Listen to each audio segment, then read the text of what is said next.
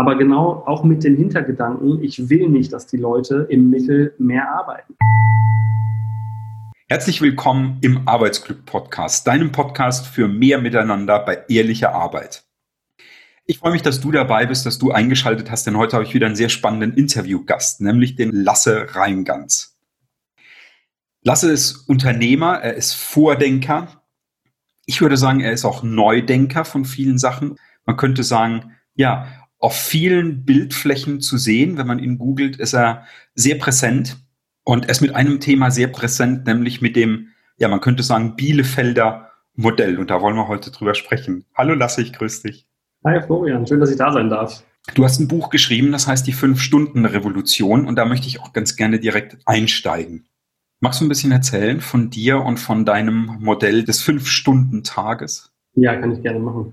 Ich bin eigentlich so ein, also zu mir selber, ich bin äh, studierter Medienwissenschaftler. Ich habe irgendwann meinen Master gemacht in interdisziplinärer Medienwissenschaft, vorher so ein bisschen Medienproduktion studiert, sehr praxisbezogen, ganz viel Datenbankgestaltung und Anwendungsentwicklung und so weiter. Und bin also typisch so ein Digitalarbeiter. Ne? Also ich habe irgendwann um die Jahrtausendwende habe ich meine ersten Webseiten verkauft, habe dann ein paar Portale entwickelt, irgendwie CD-ROMs programmiert, irgendwelche Datenbanklösungen auf DVD und so weiter. Ähm, und nach meinem oder während des Studiums eben mich selbst, selbstständig gemacht mit einer Agentur. Nach dem Studium eine größere Agentur aufgebaut und dann eben typisch diese großen Projekte gemacht. Ne? Also was man im Agenturbusiness kennt. Lange Tage, auch total spannende Arbeit. Also auch, ich will mich auch über die Länge gar nicht beschweren, aber einfach das Typische, wenn man sein, seine Leidenschaft auch zum Beruf macht, sehr viel Arbeit da reinstecken und mhm. irgendwann mit Kindern und immer weniger werdenden Sozialkontakten außerhalb der Arbeit habe ich gemerkt, nee, das ist doch irgendwie ist das nicht das, wofür ich erleben möchte auch, ne, ein Stück weit. Ja. Und habe dann ähm, in meiner alten Agentur, die ich 2017 verlassen habe, habe ich dann eingeführt, an zwei Nachmittagen mir eben den Nachmittag freizunehmen, um Zeit für Kinder und Hobbys und einfach nur Ausgleich zu finden. Mhm. Und habe festgestellt, wenn man das strategisch gut durchdacht beginnt, dann heißt das nicht zwangsläufig, dass was auf der Strecke bleiben muss. So, sondern man hat den Fokus in den Momenten, wo man arbeitet, eben komplett bei der Arbeit und dafür aber auch Fokus, wenn man nicht arbeitet, komplett in anderen Themen. Und daraus ist so ein bisschen mehr Lebensfreude erwacht, ne? also wirklich mehr Freude auch bei der Arbeit und abseits der Arbeit. Und das hat sich so positiv auf die Produktivität ein, eingezahlt, dass ich da gemerkt habe, okay, das muss doch auch alle, alles ein bisschen anders funktionieren in dieser Zeit, wo sich Arbeit komplett dreht und wandelt. Und so habe ich nach meinem Ausstieg im Garten gesessen und gedacht, okay, wenn ich jetzt irgendwie wieder eine Agentur gründe, aufbaue, irgendwie Mitarbeiter führe oder Mitarbeiter mit an Bord nehme, dann will ich nicht mehr so arbeiten wie vorher, sondern einfach gucken, wo können wir alles radikal neu denken, umstrukturieren, dass wir eine andere Lebens- und Arbeitsrealität erschaffen, sodass wir an der Stelle, ähm, naja, einfach vielleicht jedem einzelnen Mitarbeiter die Chance geben, bei der Arbeit total präsent zu sein, aber gleichzeitig sein Leben nicht zu vernachlässigen. Und das habe ich eben Oktober 2017 begonnen, als ich eben eine bestehende Agentur kaufen konnte und äh, die Mitarbeiter davon überzeugt habe, dass wir gemeinsam mal dieses Experiment starten sollten. Ja. Und davon handelt das Buch. ja, dann lass uns da vielleicht einfach ein bisschen tiefer einsteigen. Wir haben ja momentan eine sehr, sehr spannende Zeit und ich könnte mir vorstellen, dass es den ein oder anderen Mitarbeiter gibt und der sitzt jetzt im Homeoffice zu Hause, vielleicht in der sechsten Woche schon, vielleicht auch schon gar in der siebten Woche und kommt dann an einem Tag X zurück in die Firma, sagt dann zum Chef, du Chef, ich hätte ganz gerne ähm, eine Vier-Tage-Woche, hätte ganz gerne zwei Tage Homeoffice und äh, ich habe da so einen Podcast gehört, Bielefelder Modell, fünf Stunden am Tag, finde ich super. Alles drei zusammen, bitte. Ich könnte mir vorstellen, das ist vielleicht jetzt ein bisschen überspitzt, aber ich könnte mir vorstellen, dass das stattfindet. Du hast gerade eben angesprochen, dass die Produktivität gestiegen ist, dadurch, dass du von den sieben oder acht Stunden pro Tag oder vielleicht sogar auch mehr runtergegangen bist. Ja, jetzt hast du eben gesagt, mit den, äh, mit den fünf Stunden pro Tag, dass die Produktivität gestiegen ist. Woran mhm. hast du das genau gemerkt? Man muss erstmal gucken, was heißt, also erstmal müsste man da die Frage stellen, was heißt eigentlich Arbeit und was heißt Arbeitsergebnis? Das ist in so kreativen Berufen, von denen wir einfach alle viele einen haben, ist es auch schwierig zu bemessen manchmal. Ne? Man kann ja nicht irgendwie zum Beispiel, also Anders formuliert, wir haben so komplexe Aufgaben zu bewältigen, bei denen es jeweils wahrscheinlich tausend richtige Antworten gibt. Und wie will man jetzt gucken, was die richtige ist? Wie ist Produktivität da so wirklich messbar? Man kann also eigentlich nur gucken, habe ich die Aufgaben, die auf meiner Liste standen für den Tag, erfolgreich mit den gewissen Ansprüchen, die jeder für sich hat und auch die Firma und die Kunden an einen Stellen, äh, erledigt.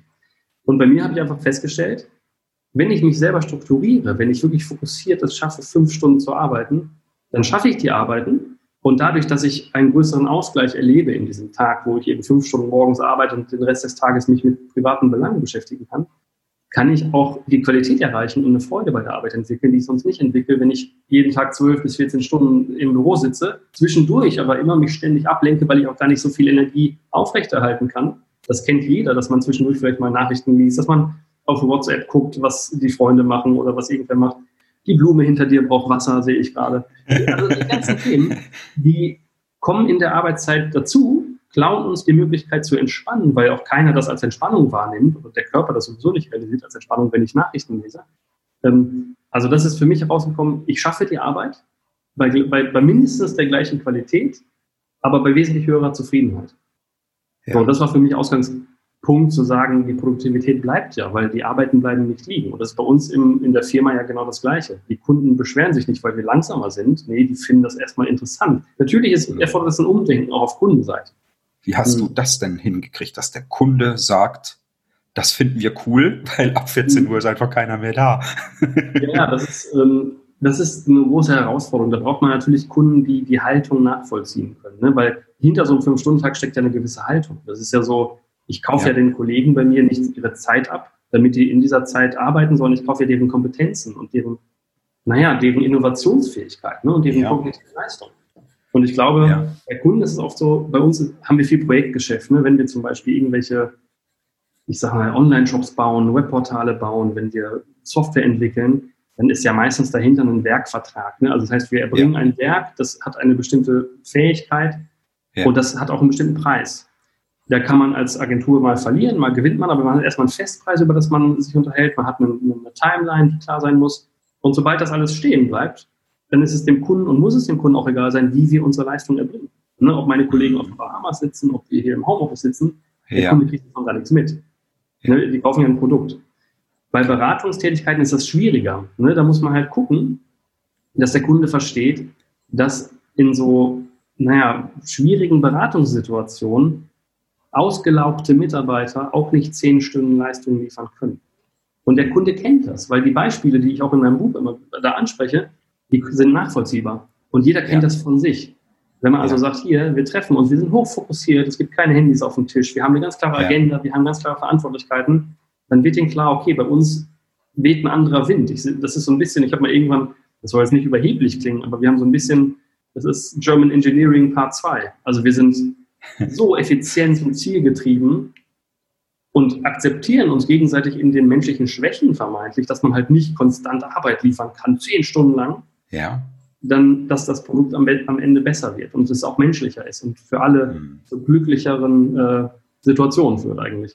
Und das verstehen ja. dann die Kunden. Und die, die es nicht verstehen, da finde ich oft auch, dass ich gar nicht so ein großes Interesse habe, mit denen zu arbeiten. Ne, das ist nämlich eine ja. veraltete Haltung dahinter, die heutzutage in dieser Informationszeit nicht mehr das ist, womit ich gerne mich rumschlagen möchte. So.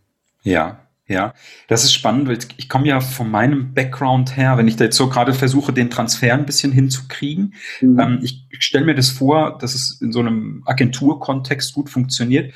Ich selbst komme ja einerseits aus der, also am längsten habe ich in der Automotive-Branche, in der mhm. Zuliefererbranche gearbeitet und dann später auch noch in der IT. Ich kann mir das ganz schwierig vorstellen, wenn ich mir jetzt so ein BMW oder ein Porsche als Kunde habe, die, also damals war das 2013, erinnere ich mich an ein äh, Projekt mit Porsche. Mhm. Der wollte der Qualitäter sämtliche Qualitätsdokumente ausgedruckt in einem Ordner haben und zugeschickt bekommen haben. Und, so. Mhm. und wir haben jetzt ein Gaspedal entwickelt. Jetzt hat ein Auto wie viel tausend Komponenten, also ich weiß gar nicht, wie viel tausend Ordner der da rumstehen hat. So, ähm, das wird wahrscheinlich heute jetzt nicht mehr so sein, aber wenn ich jetzt so in die Schiene, in die Schiene denke, dass da jetzt ein Kunde ist, der einfach ja, vielleicht doch sehr, sehr konservativ ist. Und da steckt vielleicht auch ein großes Unternehmen oder ein großer Mutterkonzern dahinter. Ja. Wie kriegt man denn da den Dreh hin? Das ist tatsächlich, und das merke ich auch, du hattest eben kurz darüber gesprochen, hm. bei dem Fünf-Stunden-Tag geht es darum, das als Organisation zu schaffen Und da, jetzt komme ich gleich zu der Antwort zu der Frage, geht es eigentlich darum, dass jeder Einzelne in diesen Teams über seine Stärken, Schwächen und sich selbst Bescheid weiß. Und jetzt ja. zu den Ordnern. Da, ja. Dahinter steckt ja das Gefühl der Sicherheit ne, oder der Unsicherheit. Ja. Die wollen sich absichern. Und das ist eine Haltungsfrage und das ist der große Wandel, in dem wir gerade stecken müssen. Wir müssen dahin kommen, die Unsicherheit verschwinden zu lassen. Ne? Wir müssen Vertrauen aufbauen mit Zuliefererbetrieben, mit Chefetagen, mit Hierarchien. Also es ist einfach eine, ein, ein riesen Paradigmenwechsel, dass eben, entschuldigt die Wortwahl, liebe Zuschauer, die Scheiße darf nicht mehr von oben nach unten fallen. Ne, man muss gemeinsam auf eine Vision hinarbeiten, auf einen Purpose hinarbeiten ja. und sich aufeinander vertrauen. Ne, also sich einander vertrauen. Und das ist eine Sache, die muss jeder im Rahmen von Persönlichkeitsentwicklung, muss da viel Arbeit passieren. Aber dahinter steckt, glaube ich, der Zauberschlüssel, wie wir auch zukunftsfähige Unternehmen haben. Hm. Ne, vor allem in diesen Zeiten wie jetzt. Jetzt ist ja alles unsicher. Ne? Der, der Mensch, ja. der sich mit den Ordnern absichern muss, weil er hat ja keinen Fehler gemacht. Ja. Ähm, das, was hier passiert während Corona, ist eine riesen Unsicherheit. Nee. Ne? Und da ja. muss man halt einfach seine persönliche Sicherheit, seine innere Sicherheit stärken. Und ich glaube, da muss man seine Themen bearbeiten, die hinter so einem Ordnerwahn und so einem Sicherheitswahn stecken. Ja. Wenn man das schafft, großartig. Das ist aber eine, eine ganz schön schwierige Strecke, die man da bewältigen muss. Jeder für sich und jeder einzeln. Ja, definitiv. Persönlichkeitsentwicklung ist ja auch ein spannender, spannender äh, Bereich und auch ein großer Bereich. Hm, wie kriegt man den Dreh denn hin? Du hast gerade gesagt, Stärken und Schwächen der Mitarbeiter sollte jeder kennen.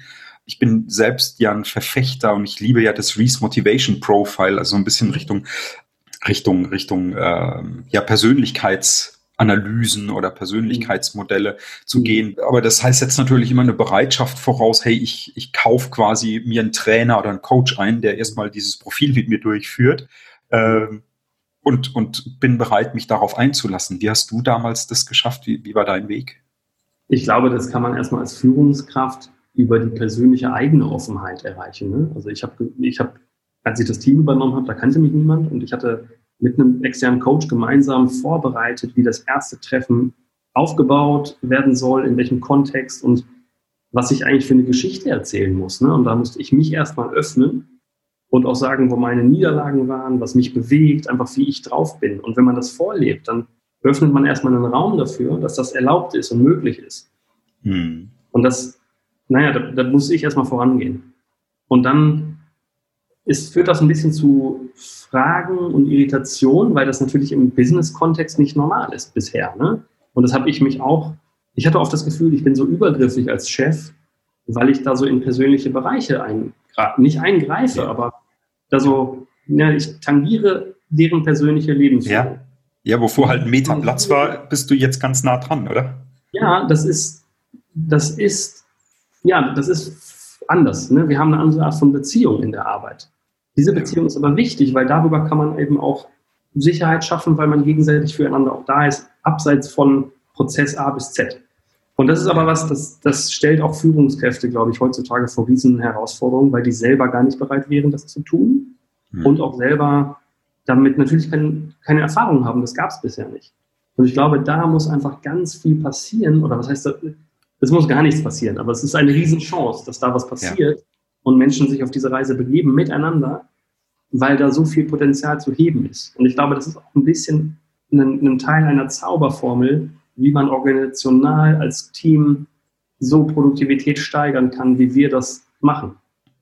Ne, weil einfach alle auf, als Team sich empfinden, weil die Haltung miteinander, der Umgang miteinander ist anders. Und am Ende, ja, wir sprechen immer über fünf Stunden, aber es geht ja eigentlich gar nicht um die Zeit. Es geht um die Art und Weise, wie da Produktivität generiert wird. So. Mhm. Und das ist, glaube ich, das, was viele auch gerade merken, wenn sie zu Hause sitzen. Und naja, wenn eben die Möglichkeit besteht, zu Hause zu arbeiten und nicht am Fließband, ne? also wenn das erstmal möglich wäre, dass sie dann feststellen, okay, in zwei Stunden schaffe ich das, was ich sonst in fünf schaffe im Büro. Und jetzt zu der Frage oder was zu dem, was du eben beschrieben hast, wenn jetzt jemand nach Hause, äh, nach Hause, ins Büro kommt, zu seinem Chef geht und das Bielefelder Modell ausleben möchte, ja glaube, da gibt es halt viele Chefs, die diese Haltung nicht haben, die diese ja. Bereitschaft nicht haben. Und das wird nochmal interessant zu sehen, was da passiert. Ja, definitiv, definitiv. Lass uns vielleicht noch mal ein bisschen rein reingehen in die Umsetzung. Ne, ich mhm. mag ja immer, wenn es sehr konkret wird und wenn wir auch den, den Hörern auch konkrete, konkrete Hinweise geben mhm. können. Wie sieht das denn arbeitszeitmäßig aus? Erfasst du die, die Arbeitszeit? Also heißen fünf Stunden wirklich, es wird um acht angefangen für jeden und dann geht's fünf Stunden lang mit einer Stunde Mittagspause oder wie auch immer. Mhm. Und dann lässt jeder einen Bleistift fallen oder geht's wirklich eher um die Haltung? Dann aber auch zu sagen, es dürfen mal vier Stunden sein, vielleicht sind es auch mal sechs Stunden, aber wir gucken, dass wir einfach im Monat so diese, diese fünf Tage pro, äh, diese fünf Stunden pro Tag hochgerechnet dann auf einen Monat nicht überschreiten. Also wie ist da so genau die Vorgehensweise bei dir? Also wir haben anfangs ganz klar, also anfangs heißt wirklich jetzt schon zweieinhalb Jahre, drei Jahre fast her, haben wir gesagt, wir fangen alle um 8 Uhr an und hören alle um 1 Uhr auf und gucken, was passiert. So, weil dann kannst du auch nicht so lavieren und sagen, ach, heute mal eine Stunde länger, weil du keine Lust ja. hast, dich den wirklichen Problem zu stellen. Und da haben wir extrem viel gelernt. Ne? Und wir haben immer evaluiert, was hat uns den Fünf-Stunden-Tag gekostet. Also was haben wir verloren auf der Strecke, was hat nicht geklappt. Aber das macht auch so wirklich radikal deutlich, wo drückt der Schuh. Und ich glaube, wenn man so reinguckt, was benötigt man für so einen Fünf-Stunden-Tag? Ich glaube, es fängt erstmal bei dem Fundament dieser Haltung an. Wenn man ja. glaubt, die Kollegen arbeiten nicht oder ich muss die alle kontrollieren, dann könnte man schon mal gerade hier aufhören. Ne? Das, das wird dann nichts, nicht wirklich ins Leben äh, kommen. Danach, nach dieser Haltungsfrage, ist das, was für Prozesse haben wir? Das ist also wirklich Prozessoptimierung. Und durch diese harten Zeiten von 8 bis 1 haben wir gesehen, welche Prozesse sind Mist, welche Tools sind Mist, welche machen mehr Aufwand, wo entstehen Missverhältnisse ne, oder, oder Missverständnisse.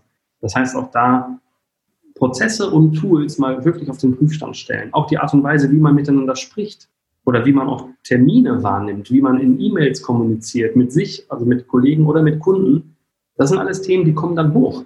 Weil jede ja. E-Mail, die man dann nochmal nachschreiben muss oder so ein E-Mail-Ping-Pong spielt mit zehn Empfängern, katastrophal. Wir haben bei uns auch gemerkt, dass Slack als Tool, was ja viele nutzen, eigentlich Mist ist in der Art und Weise, wie es benutzt ist. Und da ja. muss man einfach gemeinsam gucken, was können wir hier tun, damit es besser wird? Wie muss die Architektur der Anwendung oder die, Architektur, oder die Implementierung dieser Anwendung eigentlich sein, damit die Anwendung uns hilft, schneller zum Ziel zu kommen? Und wir erfassen Zeiten auf den Projekten, klar, weil wir natürlich gucken müssen, ob wir da uns verschätzt haben, wie wir zukünftig damit umgehen. Wir führen jetzt gerade Arbeitszeitkonten ein, weil die Rechtsprechung ja auch so ist, dass man es machen müsste.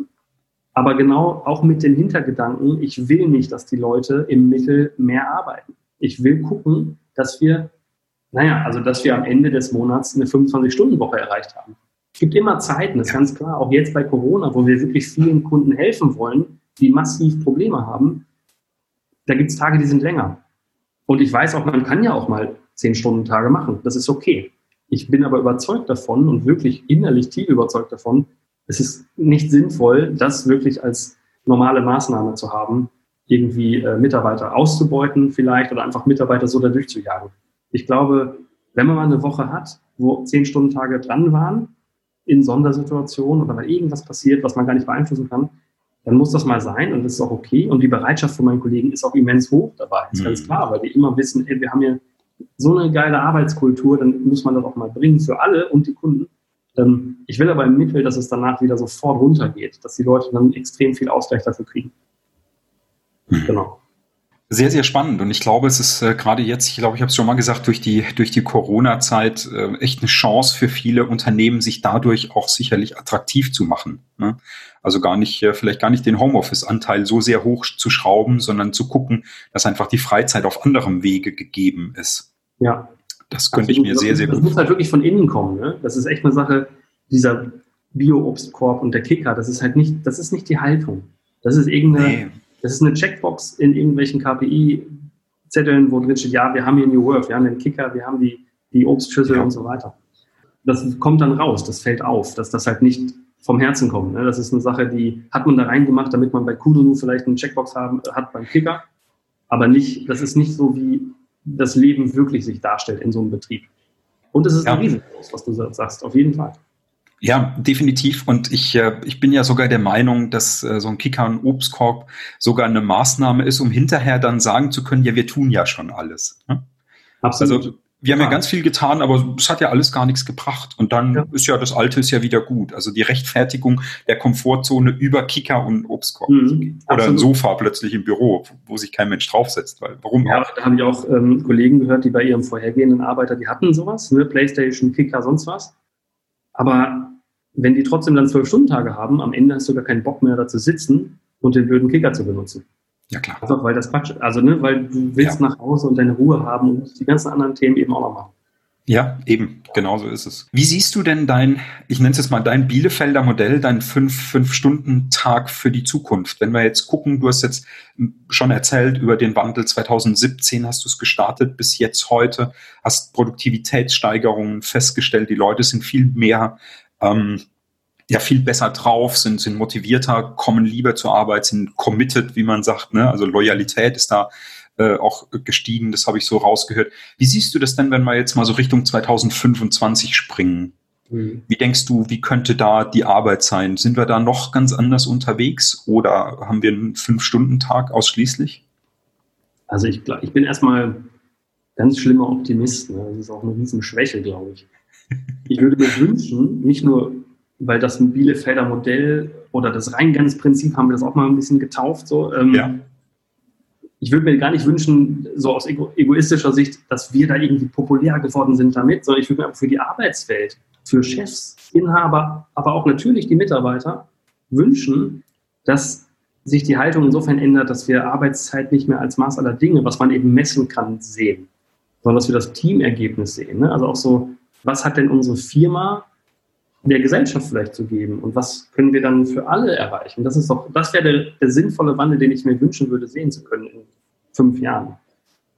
Ich glaube, es wird aber schon mal ausreichen, wenn einfach mal Arbeit flexibler gedacht wird. Ne? Dass Arbeit nicht heißt Präsenzpflicht, Präsenzkultur, Fingerpointing, harte Hierarchien, Ego-Trips etc. pp. Also ich hoffe, dass wir da einen Impuls gesetzt haben und weitersetzen, darüber einfach mal nachzudenken, wie kann man sinnvoll menschlich miteinander arbeiten.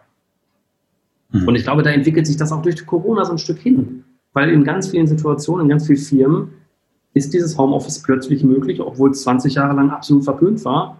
Und alle sind dankbar, dass es funktioniert. Die Leute, die das machen, aber auch die Inhaber, die dann plötzlich merken, oh Gott, mein Team arbeitet ja doch.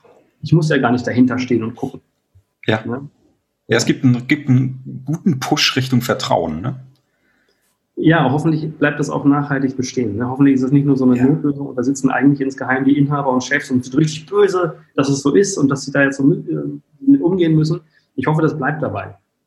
Ja, ja. Hast du einen Tipp für eine, für eine Führungskraft, für einen Unternehmer, wie er das weiterhin in der Firma unterstützen kann? Also in der Firma, ne? Also bei sich selbst vordergründig, vielleicht aber auch bei seinen Kollegen. Hast du da einen Tipp? Wie, wie, wie kann man das schaffen, dass dieses Vertrauen weiter aufrechterhalten bleibt? Wie hast du das vielleicht rückblickend ganz gut geschafft? Also ich glaube, was bei uns gut ist, also erstmal bin ich ein relativ achtsamkeitserfahrener Mensch. So, ich habe vor vielen Jahren angefangen mal zu meditieren. Das hört sich so esoterisch immer an, aber was man da ja konkret eigentlich nur macht, ist sich mit dem aktuellen Status quo beschäftigen. Ne? Also man beschäftigt sich mit nichts außer dem, was gerade ist. Und das hilft ungemein, wenn man das kann an manchen Stellen, zu merken, oh Gott, ich werde ja gerade panisch, weil Corona passiert. Und was passiert da eigentlich gerade? Warum werde ich panisch? Genauso mit Umgang mit eben Mitarbeitern. Ne? Also warum ärgert mich das gerade so, was der Kollege gesagt hat? Oder warum brauche ich jetzt die Sicherheit, mit tausend Ordner in den Schrank zu stellen? Ja. Wenn man da anfängt, also bei sich wirklich, dann auch vielleicht das niederschreibt in Büchern, also in Logbüchern für sich persönlich, hilft man sich und den Kollegen schon mal. Ich glaube, im Team hilft auf jeden Fall gemeinsame Supervision. Ne? Einfach nur einen Raum schaffen mit externer Moderation, wo geprüft wird, wie gut, also dass man gut miteinander kommuniziert und zielführend und nicht eben Fingerpointing betreibt, ähm, um einfach so einen Raum zu schaffen, wo offen das möglich ist, sich auszutauschen. Das haben wir bei uns einmal im Quartal. Mit einem externen Supervisor haben wir von vornherein gemacht, manchmal am Anfang ein bisschen häufiger, jetzt aber so einmal im Quartal, wo wir prüfen, ähm, wie wir gerade, also was gerade auf der Strecke bleibt, vielleicht auch sozial, in der Interaktion, thematisch etc. pp. Weil das gut ist, wenn man, das fühlt sich auch gut an, wenn Dinge einen nicht so lange belasten müssen, sondern wenn man das klären kann und wenn man dann Verständnis entwickelt für das Gegenüber. Genau, das sind, glaube ich, die Tipps. Also erstmal bei sich anfangen. Punkt eins, auch mitschreiben, damit man sich daran erinnert, weil man verliest und verdrängt auch immer sehr viel. Und dann auch im Team Räume schaffen, wo man diesen Austausch fördert. Hm. Ja, und gegebenenfalls noch extern begleiten lassen. Das finde ich auch nochmal ein ja. sehr, sehr wichtiger Punkt, weil viele Firmen, das ist das, was ich wahrnehme, die sagen immer, äh, nö, nö, wir kriegen das selbst hin. Mhm. Ist okay. Jeder darf es natürlich erstmal selbst versuchen. Die Qualität mhm. wird aber doch massiv gesteigert, oder? Ja, vor allem bei Themen, die, also ich glaube, die Krux ist ja, die Themen, die wirklich schmerzen, zu behandeln. Und wenn es nicht extern begleitet ist, dann ist die Gefahr groß, dass man sich darum laviert, dass man die Themen einfach, ja, ach, wir wissen ja, Herr Müller hat immer so ein Problem damit, das sprechen wir jetzt mal nicht an. Obwohl das genau die Punkte sind, die man unbedingt ansprechen muss, damit Herr Müller nicht mehr so ein Problem damit hat und alle nicht auch wissen, wir wollen jetzt über Herrn Müller nicht sprechen, etc. Ne, das mhm. sind so Dinge. Vielleicht sollte man das genau machen. Aber dafür braucht es eben auch einen sicheren Raum, wo das möglich ist. Und auch ja. eine Sicherheit, eine sichere Kultur im Unternehmen, wo da die Folge nicht von ist, eben Herr Müller kriegt eine Abmahnung, Frau Schmidt kriegt eine Abmahnung und so weiter und so fort. Hm. Also man darf auch wirklich offen sagen, was man denkt und was man fühlt. Ja, das, muss auch, das ist doch zwingend notwendig, damit man gemeinsam auch voranarbeiten kann. Ja. Absolut. Sprechen wir eine Sprache, definitiv. Also ja, da sind wir absolut beim Thema Arbeitsglück, ne? Aber mit allem, was du, was du gesagt hast, ne? Das zahlt ja total ein, denn darum geht's. Wir haben die Menschen im Unternehmen und ja, denen muss es gut gehen. Ja, und das ist nicht nur eine Nummer, ne? das ist ja auch das Thema von früher. Hier, jeder ist ersetzbar und Ressource und Personalnummer ABC. Davon müssen wir weg. Ne? Wir sind alle extrem wichtige Faktoren und wir alle gemeinsam können was schaffen, was einzelne wenige halt nicht schaffen können. Ja, genau. nur gemeinsam geht's. Ja. ja. Genau. Hast du abschließend noch irgendwas, wo du sagen würdest, oh, da haben wir noch gar nicht so richtig drüber gesprochen, das ist mir ein bisschen kurz zu, äh, ein bisschen zu kurz gekommen. Nein, ich fand das auch wunderbar. Also ich bin, ich fand das gut. Ich habe jetzt nichts groß auf dem Thema, also auf dem Herzen liegen, wo wir noch drüber sprechen müssen. Super, bin sehr prima. auf das Feedback von den Zuhörern und Zuschauern.